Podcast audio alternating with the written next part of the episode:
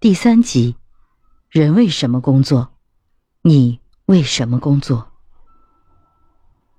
稻盛和夫提出：人为什么要工作？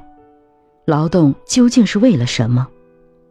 他在《干法》一书中这样写道：“为什么而工作？工作是为了获得生活的食粮。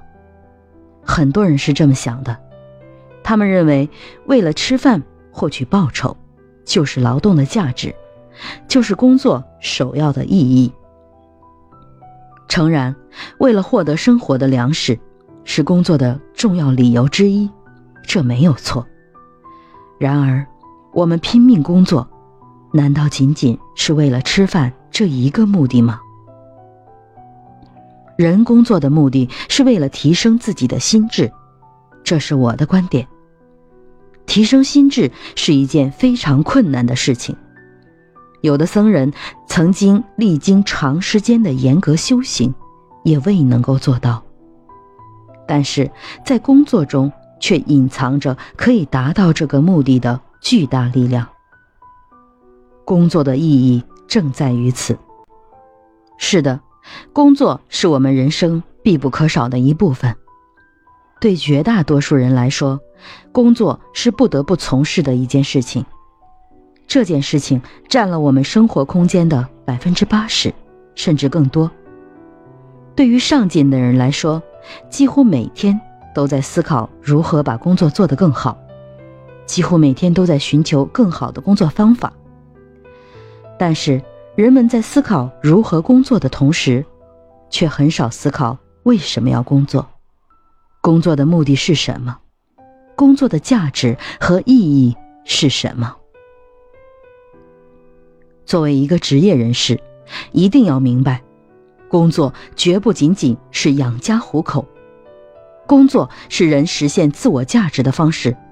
企业是我们迈向成功的平台，在这个职业社会里，任何的目标和理想都必须通过工作来实现。你的价值就在你工作的过程中得到体现。只有把工作做好了，得到了领导和别人的承认，你才能获得物质和精神上的回报，拥有你理想的社会地位，并最终实现你的人生目标。从这个意义上来说，工作是我们要用生命去做的事。齐瓦博十五岁时，家中一贫如洗，只受过很短学校教育的他，到了一个山村做马夫。然而，齐瓦博并没有自暴自弃，无时不刻地寻找着发展的机遇。三年后，齐瓦博来到钢铁大王卡内基所属的一个建筑工厂打工。一踏进建筑工地，齐瓦博就下定了决心，要做同事中最优秀的人。当其他人在抱怨工作辛苦、薪水低而怠工的时候，齐瓦博却默默地积累着工作经验，并自学建筑知识。有一天晚上，同伴们在闲聊，唯独齐瓦伯躲在角落里看书。那天恰巧公司经理。到工地检查工作，经理看了看齐瓦伯手中的书，又翻开了他的笔记本，什么也没说就走了。第二天，公司经理把齐瓦伯叫到办公室，问：“你学那些东西干什么？”齐瓦伯说：“我想我们公司并不缺少打工者，缺少的是既有工作经验又有专业知识的技术或管理人员，对吗？”经理点了点头。过了不长的一段时间，齐瓦伯就被升任为技师。打工者中，有些人讽刺挖苦齐瓦伯，他回答说：“我不光是为老板在打工，更不单纯为了赚钱，我是在为自己的梦想打工，为自己的远大前途打工。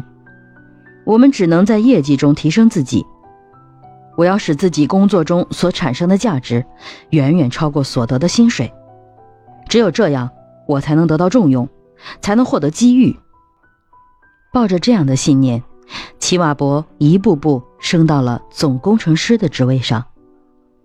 二十五岁那年，齐瓦伯又做了这家建筑公司的总经理。当时，琼斯是卡内西的钢铁公司一个天才的工程师兼合伙人。他在筹建公司最大的布拉德钢铁厂时，发现了齐瓦伯超人的工作热情和管理才能。当时，身为总经理的齐瓦伯每天都是最早来到建筑工地。当琼斯问齐瓦伯为什么总这么早来的时候，他回答说：“只有这样。”当有什么急事的时候，才不至于被耽搁。工厂建好后，琼斯推荐了齐瓦伯做自己的副手，主管全厂事务。过了两年后，琼斯在一次事故中丧生，齐瓦伯便接任了厂长一职。因为齐瓦伯的天才管理艺术及工作态度，布拉德钢铁厂成为卡内基钢铁公司的灵魂。因为有了这个工厂，卡内基才敢说：“什么时候我想占领市场，市场就是我的，因为我能造出又便宜又好的钢材。”几年后，齐瓦伯被卡内基任命为钢铁公司的董事长。在齐瓦伯担任董事长的第七年，当时控制着美国铁路命脉的大财阀摩根提出与卡内基联合经营钢铁。开始的时候，卡内基没有理会。于是摩根放出风声，说如果卡内基拒绝，开始的时候卡内基没有理会。于是摩根放出风声，说如果卡内基拒绝，他就找当时居美国钢铁业第二位的贝斯列赫姆钢铁公司联合。